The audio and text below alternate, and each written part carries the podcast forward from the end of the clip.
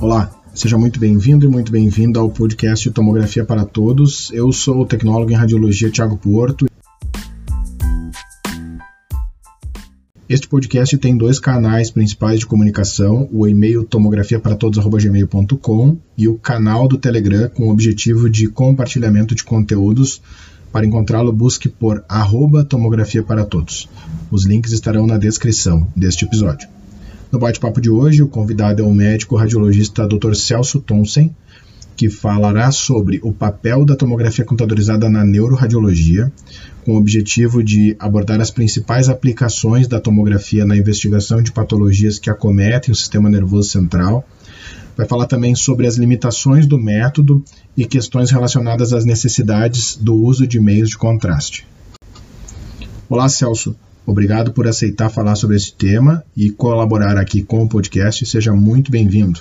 E aí, Tiago? Bom, em primeiro lugar, eu queria te agradecer pelo convite, né? Uh, e também te parabenizar pela iniciativa. Né? Não encontrei, não encontrei nenhum outro podcast sobre o assunto. É, e é muito legal assim é, esse formato, né? É, a gente que, que, é tão que trabalha com essa parte tão visual assim e, e acabar lidando é, só com áudio é um, é, uma, é um exercício interessante. É, bom, é, sem mais é, delongas, assim, vamos iniciando aqui. Sobre neuroradiologia, né, a gente, eu tentei juntar três pontos importantes no estudo na tomografia de crânio, que é principalmente o diagnóstico principais patologias que a gente consegue diagnosticar com a, a, a tomografia, é, em situações que a gente vai é, utilizar contraste e também determinadas situações que várias situações, né, que o método é, tem várias tem limitações que a gente não que a gente tem que é, prosseguir com outro é, método de imagem, ressonância, enfim. Bom, é, para falar de tudo isso a gente tem que falar um pouco de doença, Uh, então, vamos falar um pouquinho de doença. É, o que, que a gente consegue, o que, que a tomografia pode é, entregar de informação é, em, determinadas doenças? Bom, primeira delas eu acho que é trauma. Né? Trauma é, é, uma área toda, né? um capítulo, assim, se a gente pegar um livro de neuroradiologia, basicamente a gente só vai ter, é, a grande maioria das ilustrações vão ser tomografias. Então a, a gente consegue uh, tirar muitas informações uh, numa, numa, situação de trauma uh, com, a, com a tomografia. É, não só pela questão de fratura, assim, na janela óssea, mas também a gente consegue ver hemorragias, né? A gente consegue ver hemorragia a gente tem vários tipos de hemorragia né, no trauma, tem hemorragia epidural, hemorragia subdural, hemorragia subaracnoide para é, falar assim rapidamente é, sobre isso é, são são é uma coleção é um sangue que fica geralmente não não dentro do parênquima não dentro do tecido encefálico mas fora dele né? e geralmente entre as meninges né a gente tem três meninges né? que é a dura mater a aracnoide e a pia mater né? que são membranas que ficam externamente ao, ao tecido encefálico, e depois a gente vai ter a calota craniana, enfim, de forma bem é, resumida. Quando a gente tem uma hemorragia epidural, né, que é uma hemorragia que ela é mais externa, né, é uma hemorragia mais externa, mais longe do, do, do tecido encefálico. Essa hemorragia ela vai estar tá entre a tábua óssea interna ali, né, entre o osso, e vai estar tá, uh, entre a camada externa da dura, da dura mater. Essa é uma hemorragia epidural. Geralmente, esse tipo de sangramento acontece por um, uma fratura e geralmente está associado a alguma lesão, uma laceração numa artéria mais superficial, como a artéria meningeal média, por exemplo. Essa tem um padrão característico né, na, na imagem, na tomografia, que é um padrão biconvexo e, e, é um padrão assim que ele não que ele não cruza linha, as linhas de sutura ali do crânio é bem característico essa, esse tipo de hemorragia. Depois a gente tem uma hemorragia subdural, uh, que é uma hemorragia uh, que vai estar tá situada ali entre, vai estar tá um pouco mais abaixo, né, vai estar tá situada entre a camada interna da dura mater e a aracnoide, né, e geralmente ela está associada a algum tipo de uh, lesão em algum vaso, geralmente alguma estrutura venosa, não, não tanto arterial. Uh, e aí a gente vai ter uh, uma, uma, coleção, um sangue que vai estar tá acompanhando a convexidade né, uh, encefálica, né, que é um, a gente fala que é uma forma increscente, Uh, e essa coleção ela pode atravessar as linhas de sutura ali, que é uma característica da, da, da imagem. E depois a gente tem uma hemorragia subaracnoide, que é o que fica mais profunda, né, que fica entre a aracnoide e a pia. Né.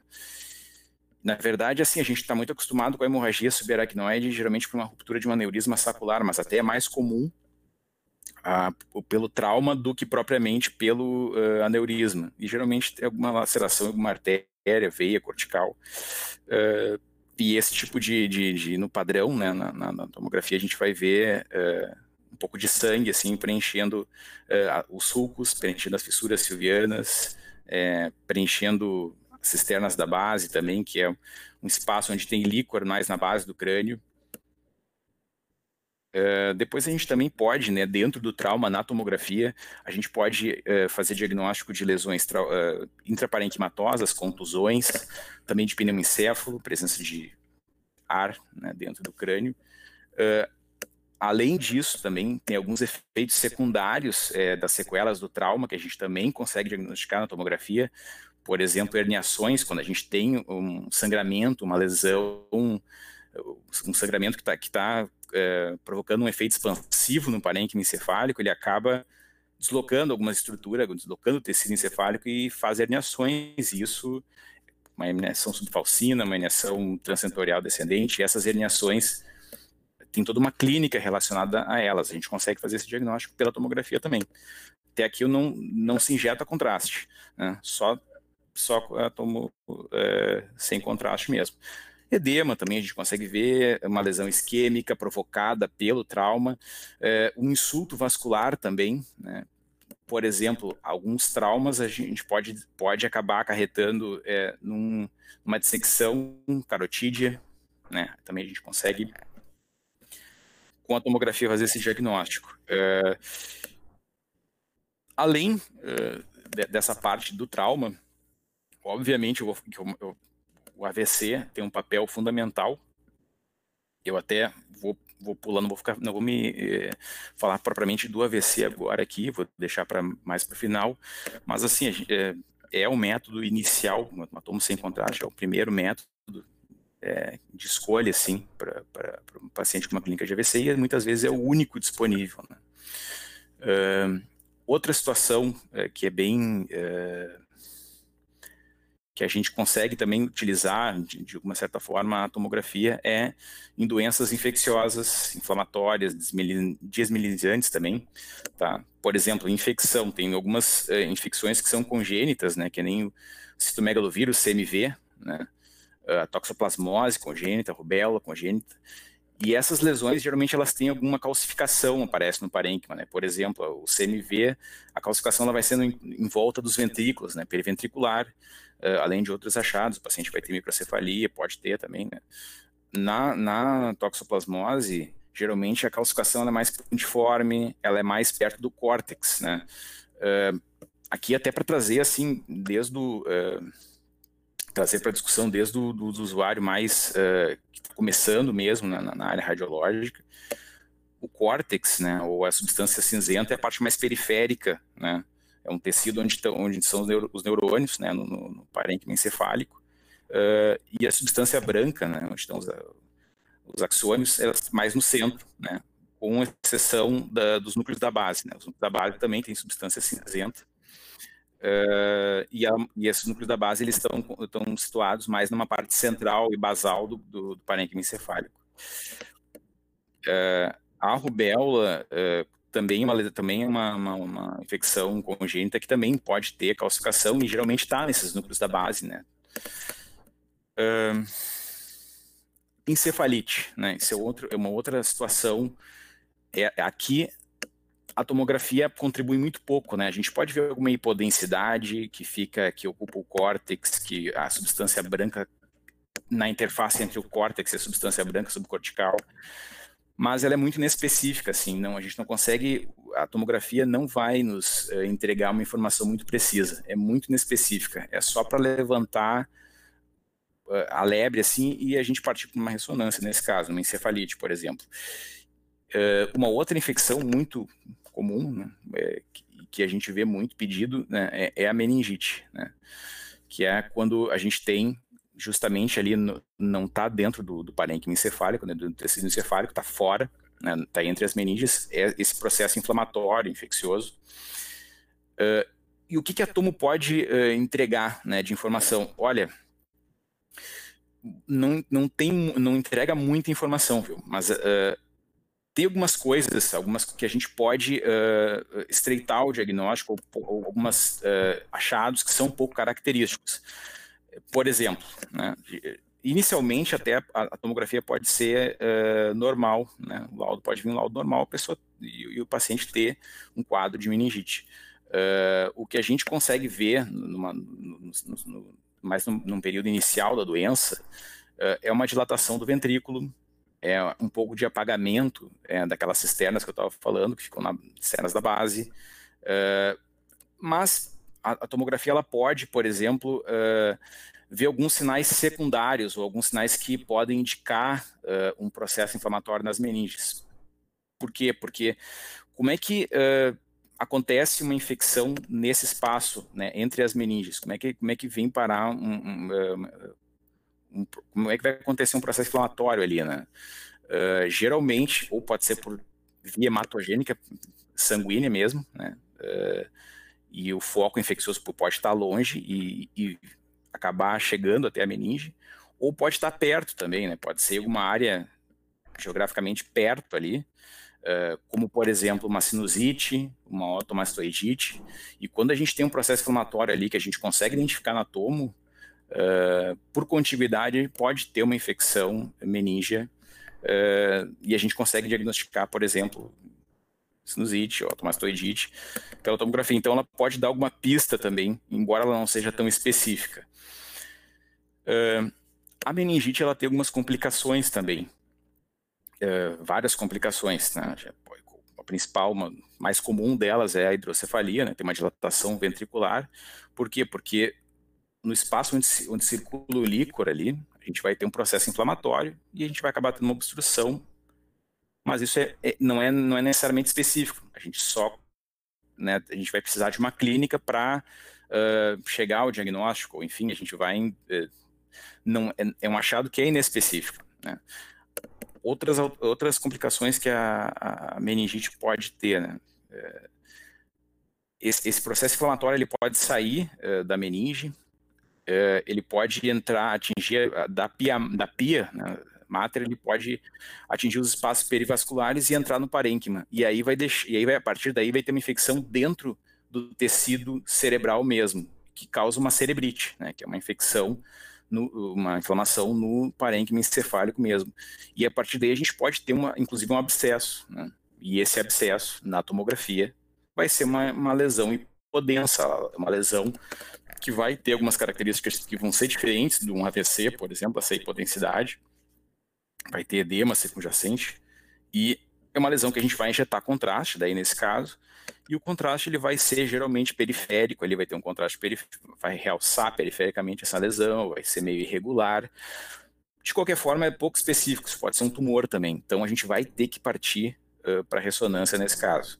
Uh, outra complicação, empiema, né, que é pus uh, nesses, nesses nos espaços principalmente ali no, no subdural no epidural. Assim como a gente tem sangramento, a gente também tem pus, né? E assim como a gente tem é, pus, empiema no espaço pleural, lá no pulmão, no tórax, a gente também tem é, nos espaços meníngeos. Né? Uh, e eles vão se comportar de uma maneira bem semelhante ali, o padrão é bem semelhante uh, a, a, esse sangramento que a gente tem, ao sangramento subdural, epidural, com uma diferença que é, é um pouco mais hipodensa a lesão e ela tem um, quando a gente injeta contraste, tem um realce periférico, né, o IMPM. Pode ter esse realce. Então, é, a diferença é essa. Mas, assim, a gente consegue também diagnosticar, ou consegue chegar próximo, claro, com um nível de detalhamento maior, uma, uma ressonância, né? Mas a gente já consegue uh, entregar bastante informação com a tomografia nesse sentido.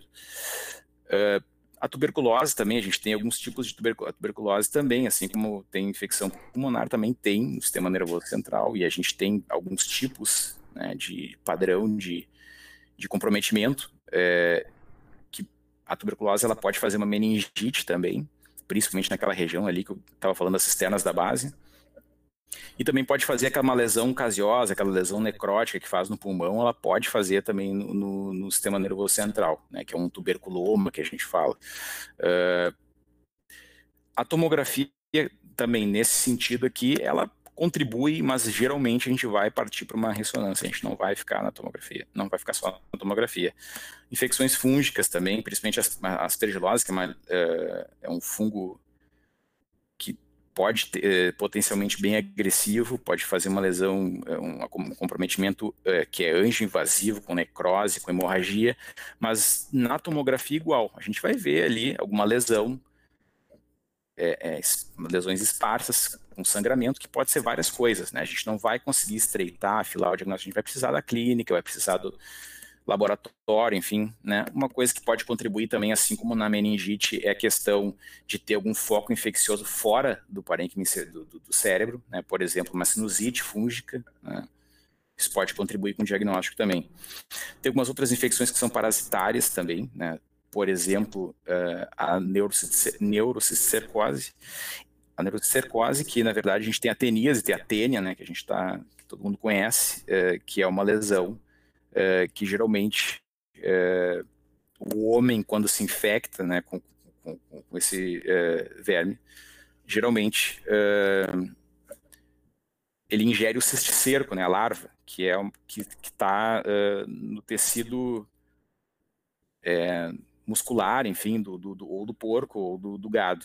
Né? Uh, mas pode acontecer do homem fazer o papel do gado, né? em vez de comer essa larva que está alojada no, no, no tecido muscular, é, ele pode uh, ingerir o pode ingerir os ovos da tênia. Né? E aí a, a larva, o, o, o, cicerco, ele vai acabar uh, se alojando em algum tecido, no músculo, né, tecido muscular do homem e tecido uh, uh, do, no sistema nervoso central também, que a ideia a gente chama de neurocicercose cisticercose, que tem várias lesões, né? Tem uma delas que é bem característica na, na, tomografia, que é uma fase mais final, meio sequelar da doença, né? Que é a nodular calcificada, que a gente vai ver ali, nódulo calcificado. Agora, por exemplo, assim, se essa lesão ainda está em atividade, se tem edema lesional, que traduziria assim alguma inflamação em volta da lesão, a gente vai precisar da ressonância daí para isso.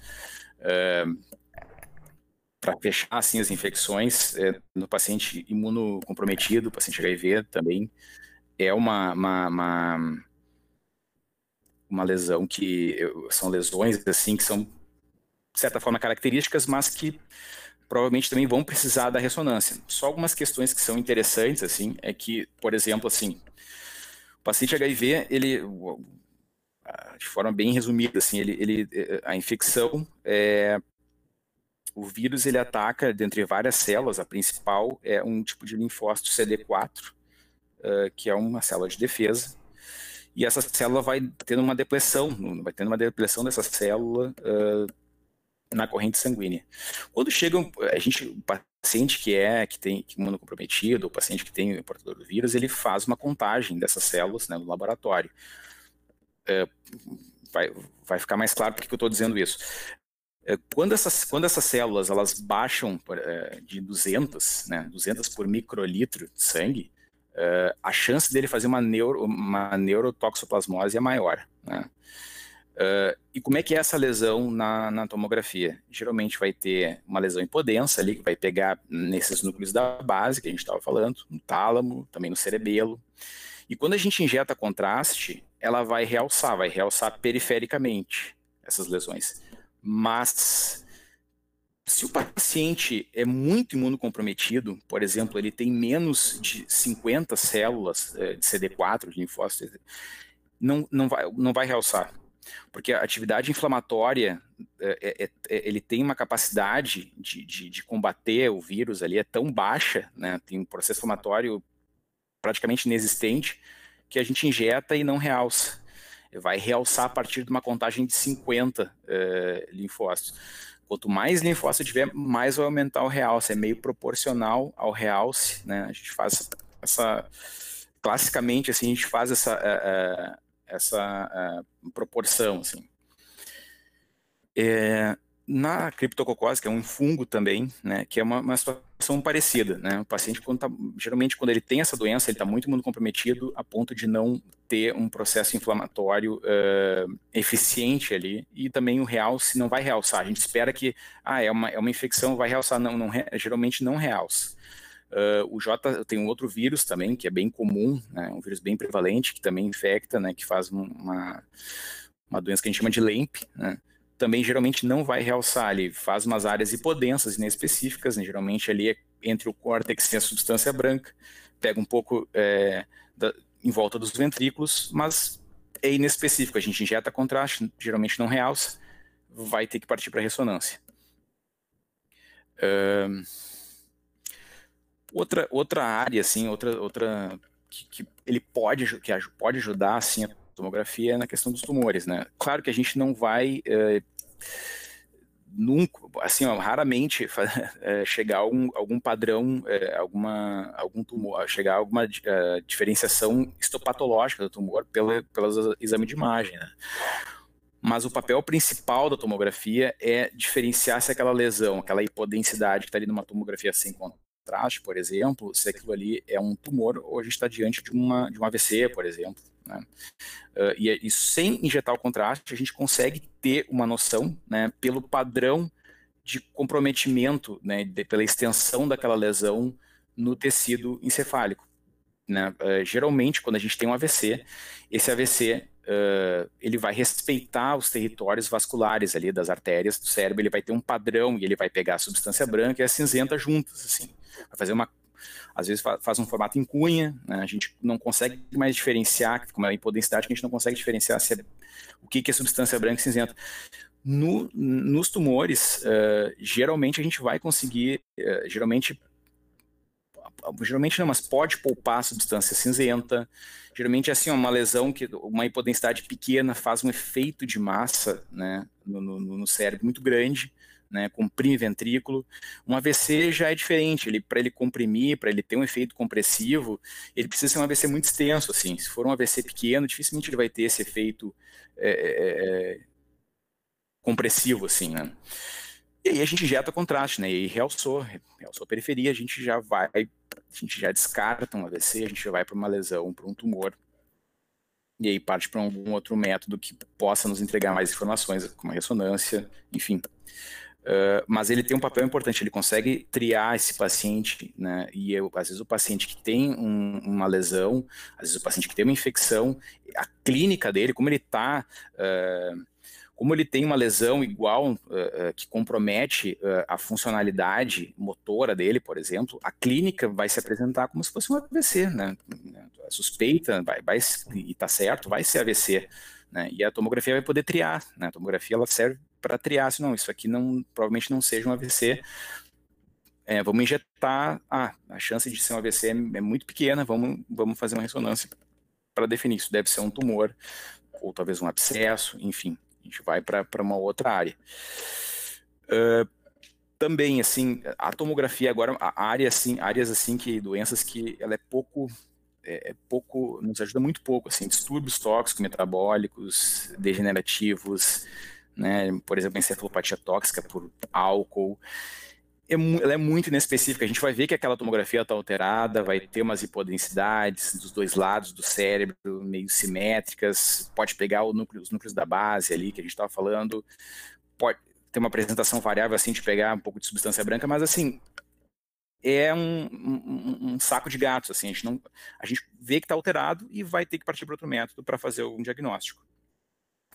E tem outras eh, doenças, assim, é, demenciais, degenerativas, né, que são cada vez mais comuns, assim, e a gente vê, inclusive, uh, na informação clínica, né, essa uh, a informação de que o paciente tem Alzheimer, o paciente tem Parkinson, né, enfim. E o que, que, a tomografia pode nos ajudar uh, no Alzheimer, por exemplo? Né?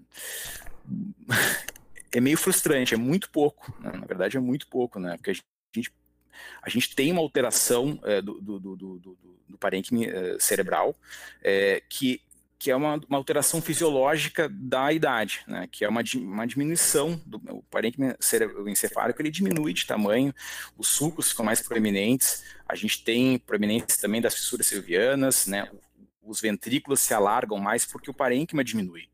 Isso é normal, né, é esperado com, com avançar da idade.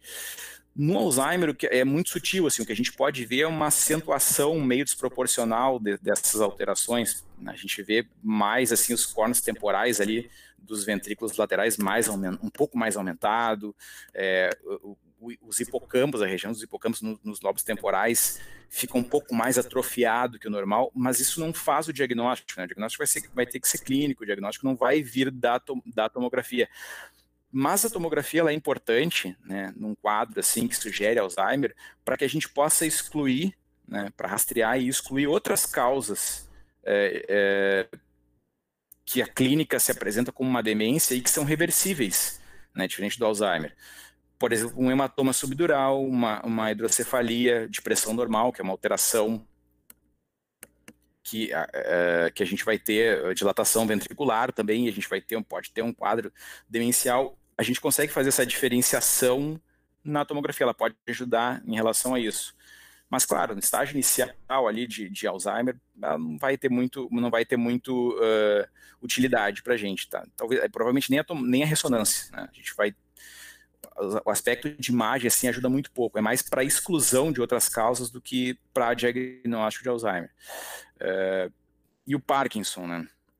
O Parkinson é a mesma, mesma, mesma linha, assim, a gente não vai utilizar exame de imagem assim para fazer diagnóstico. Que a gente, na verdade, a gente pode usar uh, o PET, né, para fazer o diagnóstico, contribuir para o diagnóstico, mas a, a, tomografia e também a ressonância é muito frustrante, assim, uh, é, muito inespecíficos achados e muito sutis, assim, o que a gente, o, o que, é, o que o, a tomografia nos ajuda, no caso dos pacientes que têm Parkinson, é porque cada vez mais se utiliza estimuladores cerebrais profundos que são, que são implantados e a gente utiliza a tomografia, na verdade, só para ver a posição, né? Então, na verdade, não tem tanta funcionalidade, tanta, tanta uh, utilidade diagnóstica, mas mais de, de, de acompanhamento. Uh, e, e, e, outra área importante, assim, é malformações congênitas, né, malformações da fossa posterior, é, enfim, doenças, é, a gente consegue, que tem alguma alteração estrutural, uma parte, uma boa parte delas a gente consegue é, diagnosticar é, pela tomografia, mas geralmente a gente vai para um método mais, que entrega mais informação, como a ressonância, mas ela, como exame inicial também pode nos ajudar, a tomografia também pode nos ajudar. Uh, e agora falando do, dos é, AVCs, né, é, que a gente tinha começado a falar um pouco antes, é, diante de um quadro é, suspeito de AVC, é, a gente vai fazer uma tomografia sem contraste, primeiro exame.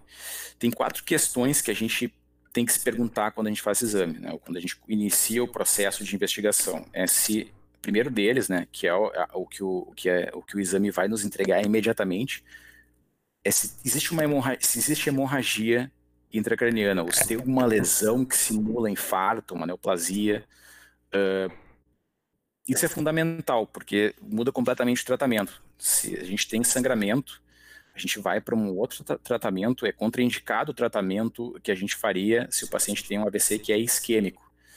Uh, Outra segunda pergunta que a gente faz é se tem oclusão de um vaso, né, de algum grande vaso. Né? Terceira pergunta se tem uma lesão que é irreversível, que não, gente, aquela lesão ali já tem uma necrose, não tem mais o que a gente possa fazer. Né? Aquele tecido ali cerebral infartou e não tem o que, ser, que seja feito. E a quarta pergunta é se tem uma área isquêmica de penumbra, que seria uma área assim, ó, que eu poderia recuperar. Essa área é uma área que ela está sofrendo, mas assim, se voltar a ter perfusão ali, se voltar a ter irrigação sanguínea, essa área é recuperada, não, o neurônio não morreu ali. Então são essas quatro perguntas. A primeira delas a gente já responde direto com a tomografia sem contraste. Né?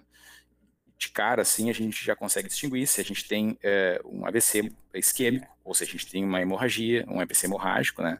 O AVC isquêmico é 80, mais ou menos 85% dos AVCs, é a grande maioria. Mas, de qualquer forma, inicialmente, o paciente tem uma clínica é, compatível com AVC e pode ser tanto hemorrágico quanto é, isquêmico. Né? A gente vai conseguir fazer essa diferenciação no exame. E também a gente consegue já ter uma ideia, assim, selecionar alguns pacientes que são, é, que a gente, que, que possivelmente podem é, ir para alguma terapia de reperfusão. Excluir hemorragia e AVC, eu quero saber agora onde é que está a, a oclusão. Para saber onde está a oclusão, eu vou para a angiotomografia. Só um detalhe, assim, sobre os AVCs, uh, dentro, assim, então tá, 15% é, é hemorrágico, 85% é isquêmico. Dentro dos isquêmicos, como é que funciona? Tá, a gente tem uma, a gente sabe que, bom, por algum motivo aquele vaso ali não está recebendo sangue, aquele tecido ele está sendo, está sofrendo, está sendo esquemiado, mas assim, como é que isso acontece? Bom, tem algumas formas de ocluir aquele vaso.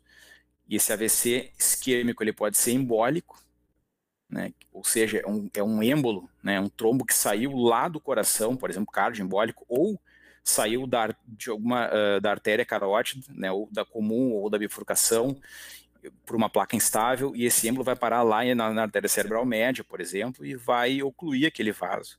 E vai formar, vai iniciar um processo isquêmico. Isso é 45, quase a metade dos casos dos AVCs isquêmicos é por essa fonte, é de longe. O, trombo, a, a, oclusão veio de longe, ela não estava não tava ali no lugar onde, ela, onde o processo isquêmico aconteceu. A gente tem uns 20% mais ou menos, que daí, assim, o próprio vaso, ah, a oclusão ali é uh, em algum vaso mais uh, de menor calibre ali, por exemplo, faz um infarto lacunar, o lentículo estriado, e, e, esse, esse, esse vaso de menor calibre, ele tinha um, tro um trombo, o processo de oclusão ocorreu no próprio vaso, não veio de longe. Né? Isso é mais ou menos uns 20%, 25%. E tem uns 30% que a gente não consegue dizer. Né? É, é, é, é de, uma, de origem é, é, é, criptogênico que a gente fala. Né? Isso sobre os AVCs isquêmicos. Então, assim, partindo, independente da forma como ocluiu o vaso, né, a gente quer saber, tá, tem oclusão de, de, de, algum, de algum grande vaso, né, vamos para a tomografia intra e extracraniana. Além de eu, conseguir detectar com a anjo o local né, da obstrução, a gente também vai conseguir definir a extensão desse trombo, a gente vai conseguir definir, a gente pode definir também uh, se o fluxo, uh, como é que está o fluxo sanguíneo colateral, que a gente sabe que a gente tem um polígono de Willis ali, uh, no encéfalo, no, no, no, crânio, a gente vai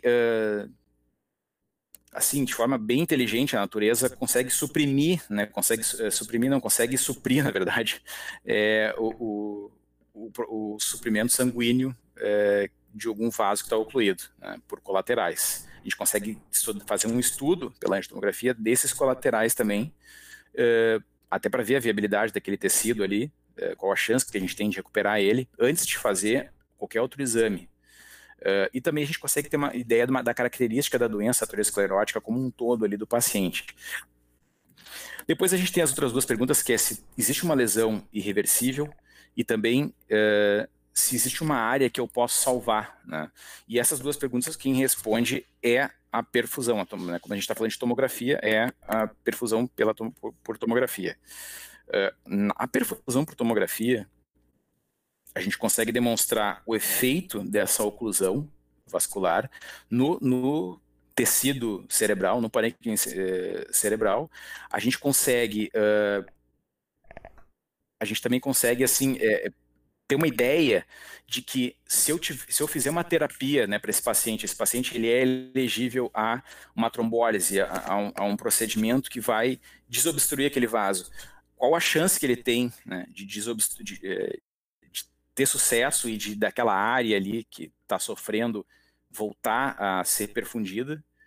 Uh, e de certa forma, assim, a gente tem uma, uma boa correlação assim entre, os, entre a perfusão pela tomografia e pela ressonância. Assim, de maneira uh, bem simplória, assim, o que acontece na perfusão é que a gente vai injetar o contraste, e esse contraste, na primeira passagem dele, ele vai atingir a circulação cerebral. Uh, quando ele passa pelo cérebro, ele vai acabar causando uma, uma hiperatenuação transitória. E essa, e essa hiperatenuação ela vai ser proporcional à quantidade de contraste nos vasos e também ao volume de sangue que tem, ao volume sanguíneo. Né? Dito isso, a gente vai ter né, três parâmetros fundamentais é, importantes. A gente tem outros, né, mas eu, vou falar três aqui, que, com essa nomenclatura, que fazem parte da perfusão. A gente tem o CBV, a gente tem o CBF e a gente tem o MTT. O que, que é o CBV? É o volume sanguíneo cerebral. É o volume de fluxo sanguíneo que tem né, naquele determinado volume de parênquima encefálica. Quanto de sangue tem ali dentro. Né? O fluxo sanguíneo, o CBF, né, que é o fluxo uh, sanguíneo cerebral, é o volume do fluxo que está se movimentando né, naquele determinado volume por, uma, por uh, um tempo específico. E a gente tem o MTT, que é o tempo médio de trânsito, que é a média de tempo que o sangue demora é, para estar tá transitando é, é, dentro desse volume do parênquima encefálico. Esses três parâmetros são bem, bem importantes. Né? Uh, para a gente ter uma ideia, né, a gente vai, a gente vai falar de mapas de um pouco de mapa de cor, de que a gente pode quantificar esses, esses, esses três parâmetros. A gente pode quantificar eles por cores, a gente pode quantificar numericamente, mas falando um pouco numericamente, uh, o, o, CBF, né, o volume uh, de fluxo cerebral, para a gente ter uma ideia de um cérebro, de um encéfalo normal, na, na, literatura assim, é um pouco variável, mas assim, a grosso modo, assim, ele vai de 45 a 110 ml a cada 100 gramas de parênquima encefálico por minuto. Isso é o normal. Quando a gente tem uma área de oligoemia, uma área assim que começa um processo isquêmico, esse valor ele cai de fluxo, ele cai para de 20 a 40 ml por a cada 100 gramas por minuto. Quando a gente está no limiar isquêmico, que foi testado em, em, em animais, assim, experimentando com animais, geralmente ele está abaixo de 20. Né? E, e, nesse, e abaixo de 20, a gente começa a ter, uh, o neurônio ele começa a não funcionar, a gente não consegue, já não tem mais o impulso, já não funciona mais. E o limiar do infarto, quando é aquela aquele tecido que já não, aquele tecido que ainda tem mínimo de, de, fluxo, né? Mas já é uma área que não é mais recuperável, já tem dano irreversível ali, é de 10 para baixo, 10 ml a cada 100 gramas por minuto. Isso é o fluxo, né, quantificado. Um, quem determina desses parâmetros assim, ó, esse tecido ele vai sobreviver ou não, né, vai é o CBF, né, é o fluxo mas a gente não pode se jogar nele. Né? A gente tem, tem que utilizar outros parâmetros também, o tempo médio de trânsito e o CBV, né, que é o volume, porque eles refletem um processo fisiológico que está acontecendo ali dentro do, do, do uh, dentro desse processo isquêmico. Porque inicialmente o que a gente vai ter uh, bem no início, que a primeira coisa que acontece, tal, tem um trombo, ele acabou de ocluir a cerebral média ali. O que, que vai acontecer? A gente vai ter um aumento do tempo médio de trânsito por conta da estenose ou da oclusão. Vai aumentar, uh, o, o, sangue vai passar uh, mais rápido, vai começar a passar mais rápido. Por que, que o sangue uh, vai passar mais rápido? porque teve uma oclusão vai acontecer uma resposta do organismo autorregulatória e essa resposta vai ser com vasodilatação é, do leito vascular distal, né, à oclusão ou à estenose. Né. Isso vai, e além dele, dele vasodilatar né, e aumentar a velocidade de fluxo que está passando ali, ele vai ter um aumento da extração de oxigênio. Então essa é uma resposta bem inicial. Né, então a gente vai ter um aumento do MTT, aumento do tempo que os, do, da velocidade, né, do, do, da, da, rapidez com que o sangue circula por incrível que pareça, né? bem no início. Essa dilatação ela, ela vai aumentar. Como ela vai aumentar, a vasodilatação vai aumentar o fluxo, vai aumentar, por, é, é, meio paradoxal isso, mas vai aumentar o volume, vai aumentar o CBV no parênquima. Uh, então, bem no início, como eu aumentei o CBV como eu aumentei o tempo de trânsito, intermédio de trânsito, eu não vou ter do meu principal parâmetro uma alteração significativa, que é o CBF, que é o fluxo ali. Ele, esse fluxo ele vai estar tá ou mantido ou numa, muito levemente assim diminuído. Ele não vai despencar, que é o que eu espero que aconteça e que vai acontecer numa, numa, numa, num processo isquêmico em breve. Mas assim, inicialmente ele não está. Ele está normal, mantido, ele não chega a despencar. Só que chega um ponto que vai atingir a, a velocidade, não, a dilatação máxima. Né? E qualquer outro aumento né, que aconteça do MTT, seja por oclusão, uma oclusão progressiva, né, que não foi feito nada, ou que não foi feito uma. não foi desobstruído, ou uma nova embolização, às vezes o paciente tem uma fibrilação atrial, tem algum, algum, algum processo, algum problema, alguma patologia cardio, uh, cardio, uh, um problema no coração que ele vai. é uma fonte de êmbolos Uh, de mais de um êmbolo, por exemplo, uh, ou, ou então por uma diminuição da pressão arterial sistêmica, isso vai resultar daí numa, numa diminuição dessa pressão de perfusão central do cérebro, vai acontecer um colapso do leito vascular, aí sim vai começar a diminuir o volume, vai diminuir o CBV e vai ter uma diminuição do fluxo, uma diminuição do CBF. Uh, mas é interessante que o, o, o evento inicial, o, o, que acontece primeiro é um aumento do tempo de trânsito, é um aumento do MTT. A primeira coisa, ele é o mais sensível. O dado que define, o dado que acaba definindo né, se tem a oclusão ali é o CBF, é o fluxo. Mas uh, o mais sensível lá no início, eu tenho que dar uma olhadinha no MTT ali. Uh, depois eu, vou, eu, já vou falar de, da, da, questão assim de, de das cores, né, das cores e da quantificação. Uh, mas uh, é importante porque o CBV e o CBF é, é, é um padrão do, no mapa de cores e o MTT é outro. Uh, por isso que eu estou dizendo isso agora.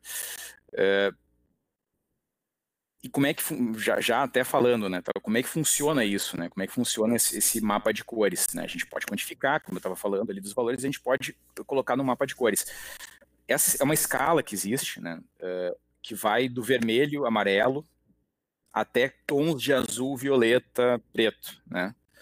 O CBV, volume, e o CBF, que é o fluxo, quanto mais tiver perfusão, mais alta ela tiver, vai estar tá em tons de vermelho, vermelho, amarelo, verde, né? Quando a gente tiver uma área isquêmica, uma redução de fluxo, a gente vai ter tons de azul, roxo e até preto, né? Por exemplo, onde não tem sangue ali, onde não tem fluxo, que é uh, sanguíneo, né? No, no uh, ventrículo, aí tá preto, né? No mapa de cores. Uh, esse mapa de cores ele não é homogêneo mesmo no, mesmo no, no, no, cérebro normal, né? Porque no cérebro normal mesmo uh, a gente tem é mais perfundido a periferia, né? Onde está o córtex, a substância cinzenta, os neurônios e também onde e também nos núcleos da base que também tem é, que também é substância cinzenta, essa região é mais perfundida, essa região vai estar tá, é, num, num, num, exame completamente normal, mais vermelha, mais amarela em relação à substância. É, então, é, isso vale para o CBV e para o CBF. Para o MTT, para o tempo de trânsito, é o, é o contrário. Né?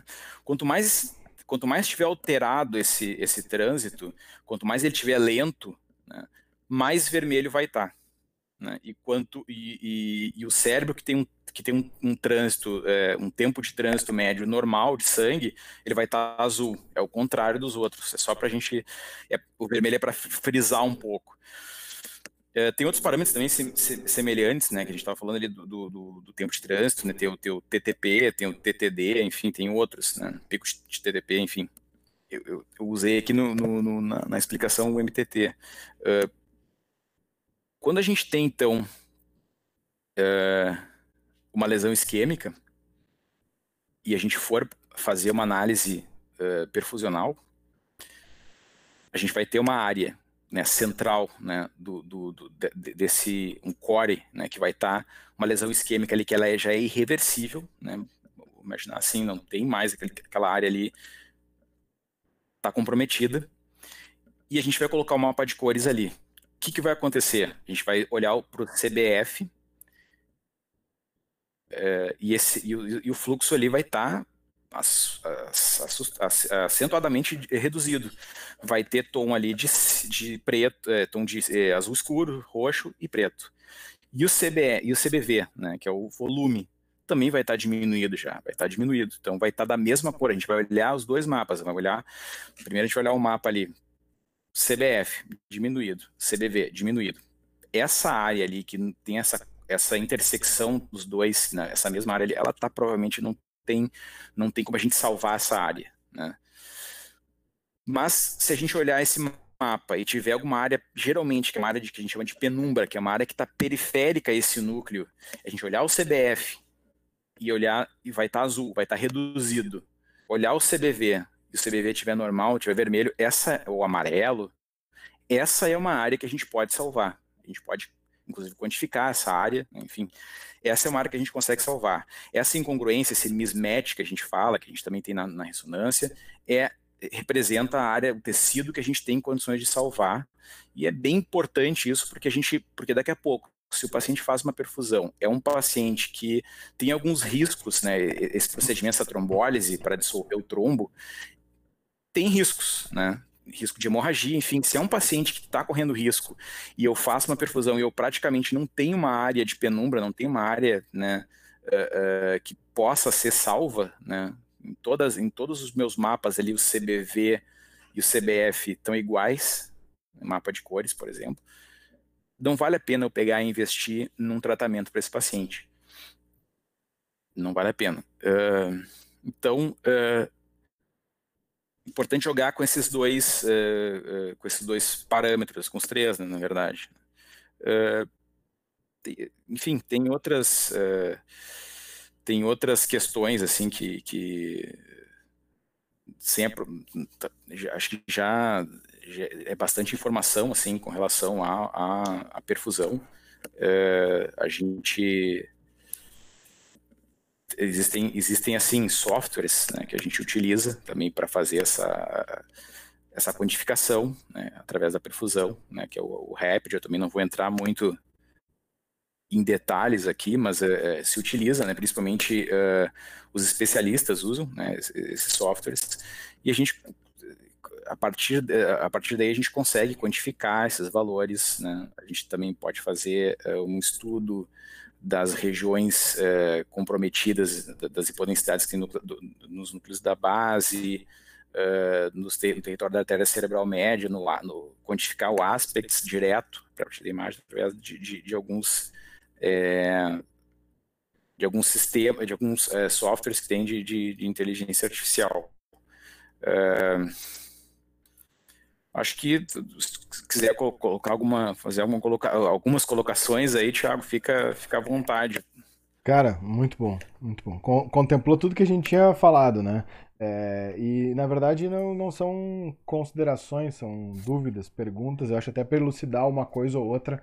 É, existe é, um ponto-chave e que eu acho que se eu pegar aqui 10 pessoas que estiverem ouvindo, é, nove e meio vão pensar nessa linha. Toda vez que a gente define o injeta, não injeta contraste, de tudo que tu passou, né? É trauma, processo inflamatório, tumor, é, malformação congênita, é, doença degenerativa, até os AVCs. É, sempre vai ter na cabeça de quem, principalmente quem está começando, ah, o que, que é com contraste, o que, que é sem. Algumas coisas ficaram totalmente definidas, né? O, o, o trauma a gente não injeta, né? É, mas aí, depois que se definiu, um exemplo, né? Tumor. É, uma dúvida minha é por onde passa a avaliação? Eu acho que tu até é, passou um pouco por isso, né?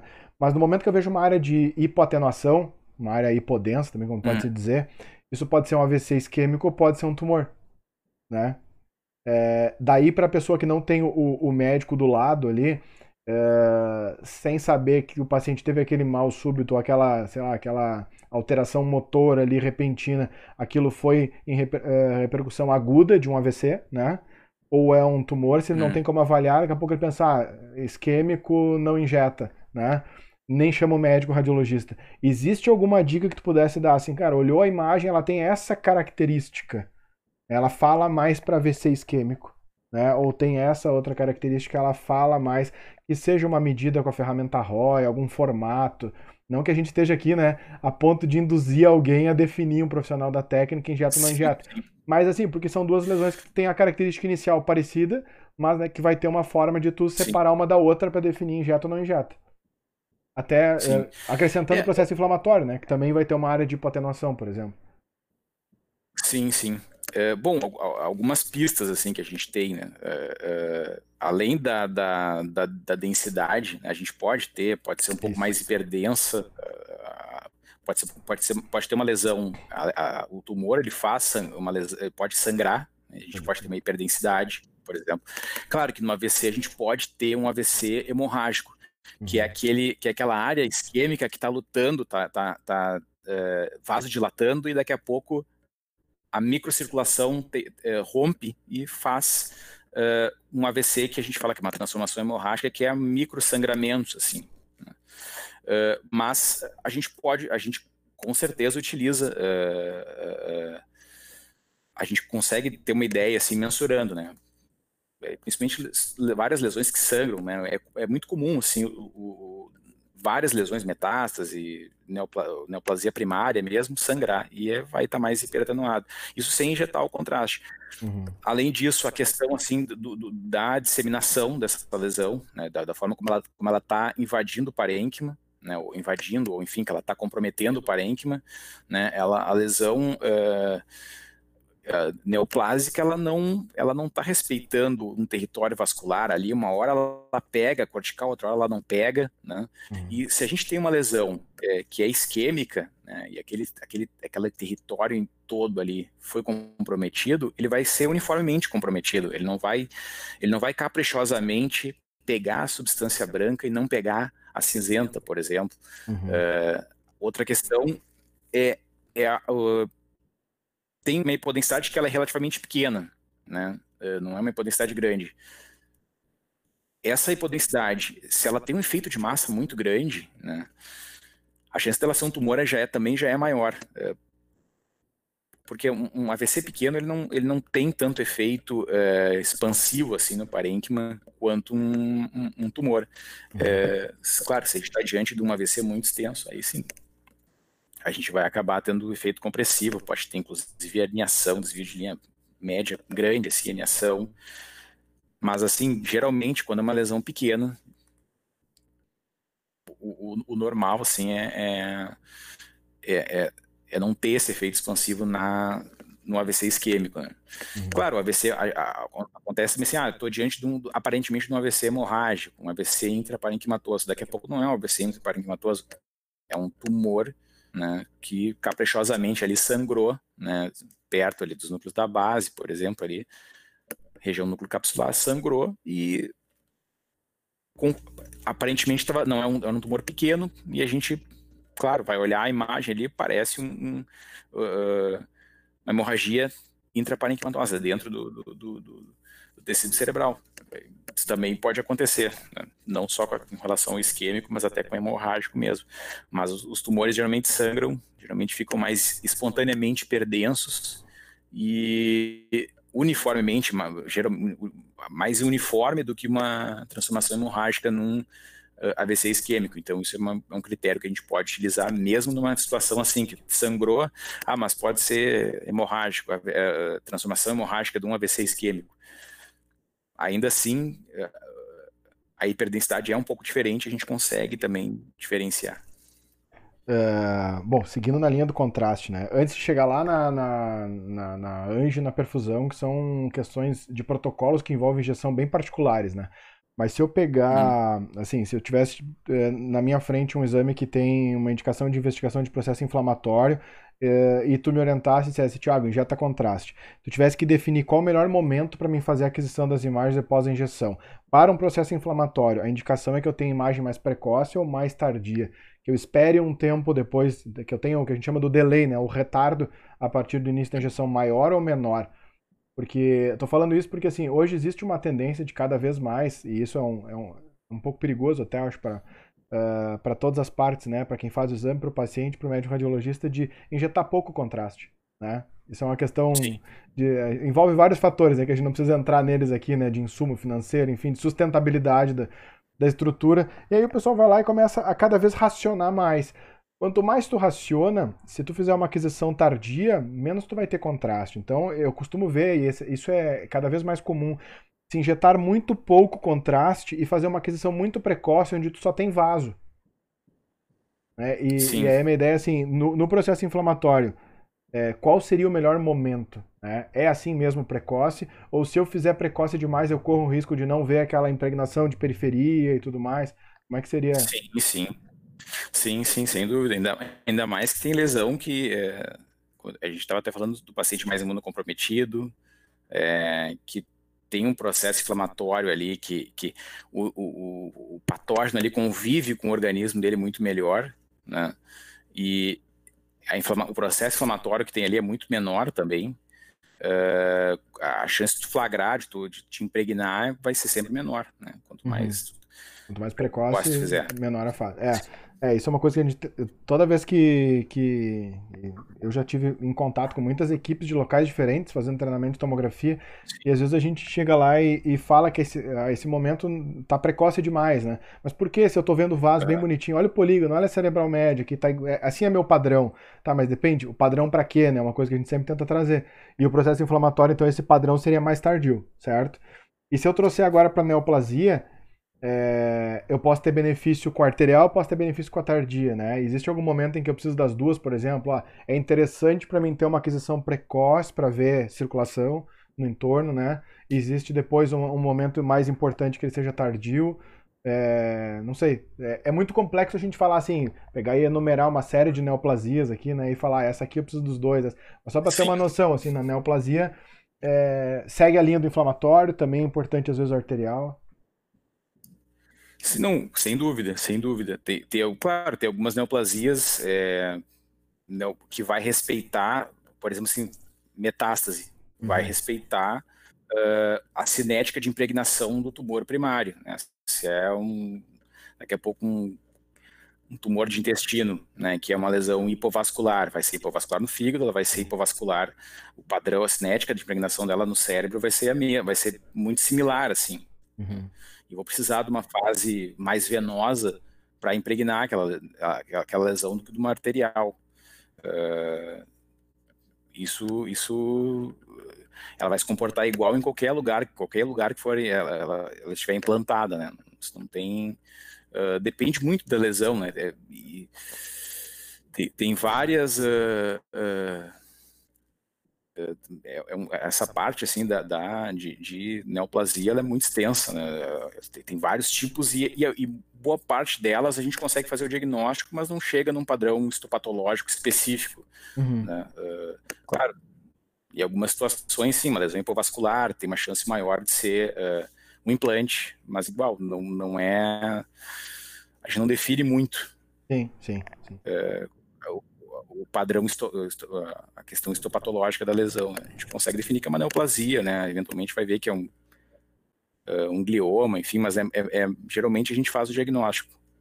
Não, não, não, na tomografia, né? Não, não consegue definir tanta, ter, ter tanta informação assim, né?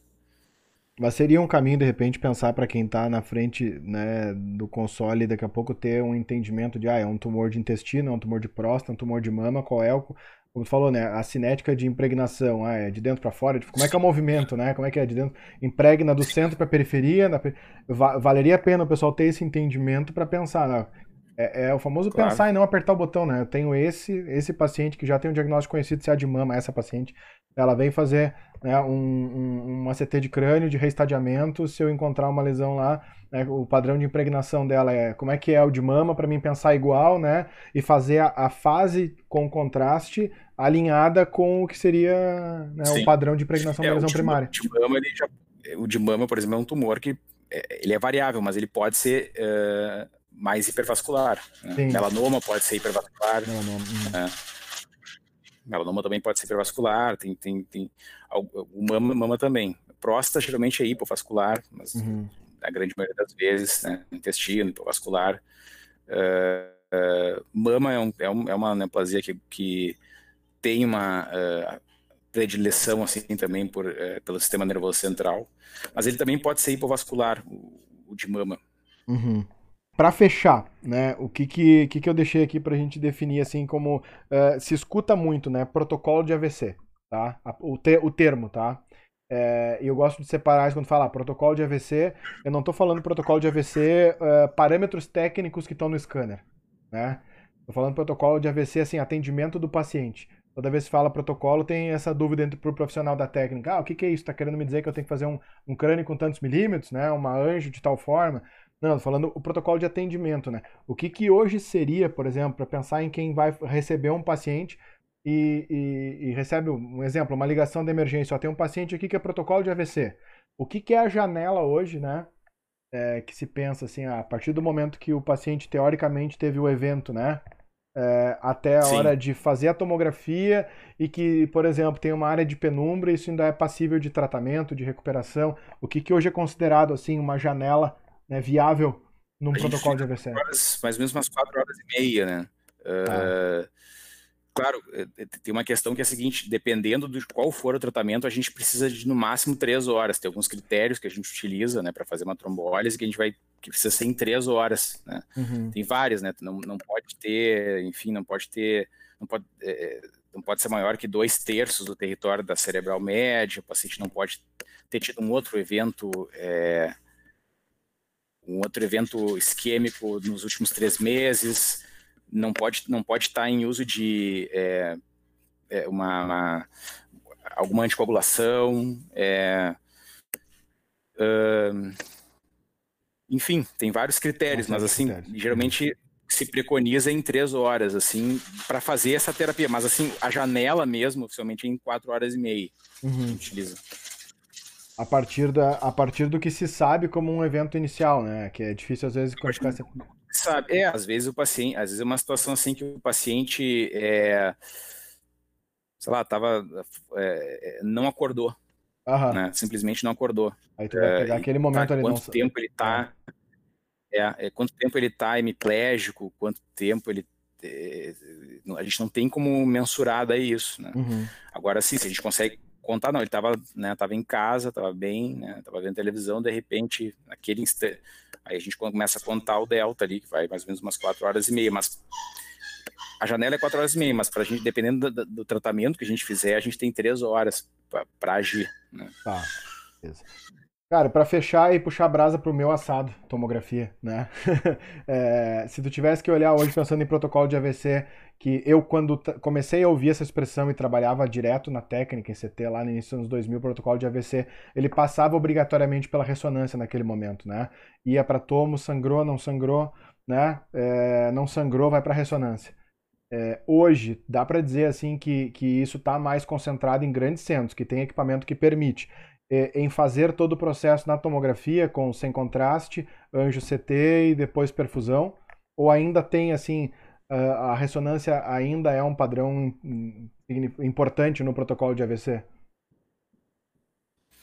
Não, tem um papel bem, bem. A ressonância ainda tem um papel importante. É, acho que sim, sem dúvida. Não Mas daria para descartar. A gente consegue Uh, não, acho que não. Né? Se, se, é, na verdade, assim, é muito uma questão de, do, do, do, lugar. Assim, se o lugar dispõe, né? Claro que a grande questão da ressonância é o tempo, né? É, a gente vai ter, ah, além da, claro, além, da, além, dependendo do lugar, da disponibilidade, enfim. Uh, a, a, uma, grande, uma, uma, das grandes vantagens da tomografia é o tempo de aquisição que a gente vai, vai ter, né? Uhum. Uh, e, mas, enfim, a gente consegue, né, na maioria das vezes, fazer o diagnóstico só pela tomografia. Seria viável. É, mas tem. Né, sem dúvida, não, né, é, essa história né, que, que existia, sei lá, 20 anos atrás, que ah, não, a tomografia sem contraste só exclui uh, um evento hemorrágico. Não, uhum. não, não, na verdade, não, não, não, isso caiu por terra, assim, né? A gente, claro, ela fornece muito mais informações hoje em dia, ainda mais dependendo do, do, uh, do aparelho que tu está usando, né? Do, do grau de, de, detalhamento das imagens, da resolução que tu tem. Uh, enfim, a gente uh, já, já, já com a tomografia a gente consegue já fazer o diagnóstico, mas assim, se o centro tem ressonância, dependendo, dependendo da situação, né, uh, se a gente vai utilizar também. Né? Uhum. Vai utilizar, dependendo da situação. Né? É, a pergunta é mais porque tem, tem muita gente realmente que entendeu o protocolo de AVC, como foi o meu caso lá atrás, né? E que sai com aquela opinião formada de que centros que não têm ressonância não conseguem fazer um protocolo de atendimento de AVC completo. né? E hoje tu consegue viabilizar Sim. ele, dependendo da estrutura de equipamento, com só com CT, né? Sim, sem dúvida, sem dúvida. Perfeito. Só com CT e mais nada, né? Também não tem sem nem. Sim, sim. Só com tomografia, sem perfusão, sem, sem, tu, sem tu, tu ter nenhum outro recurso uh, dentro da tomografia a mais, assim, né? Sem sim, perfusão, sim. Só tomografia. Sim. Celso, cara, muito obrigado. Foi fantástico. Acho que é, traz né, um pouco da, de uma ideia que eu venho tentando aplicar aqui, que convidei um colega até da técnica que é, mora em João Pessoa, na Paraíba, e que ele, ele tem já por prática alguns anos trabalhar com equipes de médicos residentes, fez a formação dele aprendendo anatomia, mesmo como técnico, antes de ser tecnólogo, é, sentando em sala de aula com médico residente, quando tinha as reuniões de residência, e a gente prega muito aqui, ele já fez dois episódios comigo, a importância do conhecimento da anatomia e da patologia pelos profissionais da técnica para que eles trabalhem com segurança, saibam atuar. E, e, o meu objetivo é, apesar de que às vezes alguém que está ouvindo vai pensar assim, pô, é pesado, é patologia, é, eu não consegui entender tudo. Eu sempre digo assim, cara, não conseguiu entender tudo, volta, escuta de novo e anota o que tu não conseguiu entender e vão estudar, cara. Né? Eu acho que é, é fundamental trazer essa visão aqui para que o pessoal acorde para algo fora da técnica, né? E consiga ajudar vocês, né, os profissionais médicos, de uma forma mais né, mais, como é que eu vou dizer assim, é, mais eficiente, né? Eu acho que para, se eu tivesse te perguntar agora, tu prefere um, um profissional da técnica que consiga te trazer já tudo pronto, né? É, e que às vezes até te indague, assim, ah, aqui é, eu acho que tem isso, isso, precisa injetar ou não, ou que simplesmente fica o tempo inteiro te perguntando, né? O, né injeta ou não injeta, sem saber o porquê.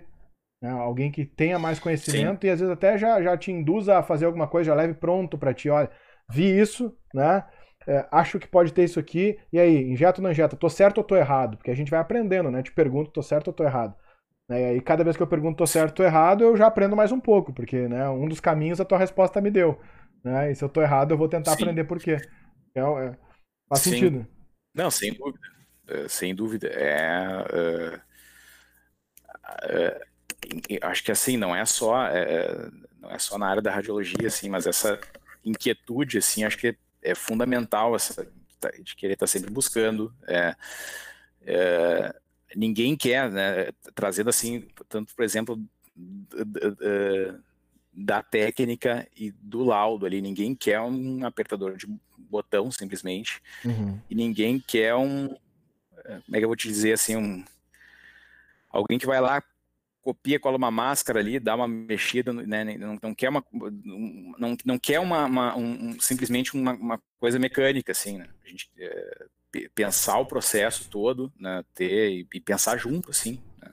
A, a, gente até estava comentando outras vezes, é, em outras oportunidades, que essa parte da execução do exame ela ficou tão complexa é, que não tem como né, a mesma pessoa fazer tudo, é impossível. Né? Uhum. Tem que ter uma pessoa só para pensar o exame, a execução do exame e outra o diagnóstico. Para focar no diagnóstico, é. é... Exatamente. É. Cara, muito obrigado. E, e... Pode falar, pode falar. Te cortei, desculpa. Não, não, acho que é isso, acho que é isso, acho que é isso. Esse pode, é. pode concluir. Cara, muito obrigado. Show de bola, foi muito bom mesmo. Muito bom. Bom, te agradeço e vou te dizer o que eu tenho dito para vários, né? Onde eu termino de, de gravar, assim, de pensar no episódio e, e, digo assim, se eu precisar eu chamo de novo, porque a contribuição acho que é, é, foi fantástica, assim. Acho, e, e eu, eu sei que em vários tópicos aqui que eu já trouxe, é, ao ouvir a pessoa, eu, eu já imagino, assim, outro episódio com algum, com algum algo complementar, né? Mais para frente, para trazer informação e daqui a pouco é, chama a mesma pessoa de novo, né? Conto contigo mais uma vez.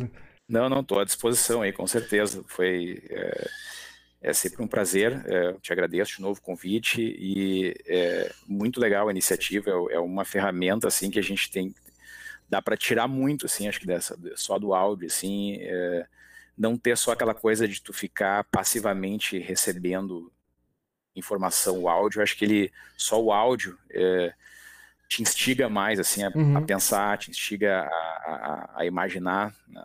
Eu acho que é uma ferramenta bem interessante, assim, abre um leque de, de, de, possibilidades, assim, essa forma de transmitir informação bem bacana. Exatamente, cara. Eu tenho escuto um podcast que envolve história, tem algum fato que eu não conheço, aquilo me deixa inquieto. depois que eu termino de ouvir, tem que ir lá e pesquisar e ver uma coisa que ou eu não lembro ou que eu realmente não estudei e eu tenho que saber. Então, claro. E isso do podcast, é, e sem, sem falar na vantagem de tu ouvir sempre que tu pode, né? Tá caminhando na rua, tá dirigindo, tá viajando, tá, sei lá. É, sem falar nisso, que eu acho que eu, eu virei um fã número um aí. Sim, otimiza o tempo, né? É, sem dúvida. Com certeza, com certeza. Cara, muito obrigado de novo. Fecho por aqui. Eu que te agradeço. Isso aí.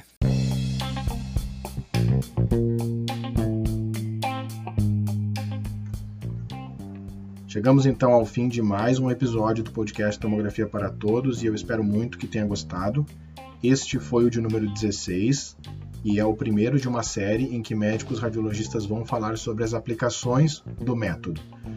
Te convido a encaminhar este e outros episódios para colegas que possam ter afinidade com o tema.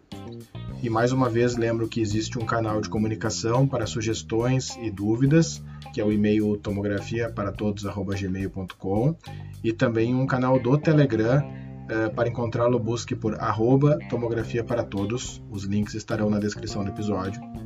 Muito obrigado por acompanhar esse trabalho. Um abraço e até o próximo episódio.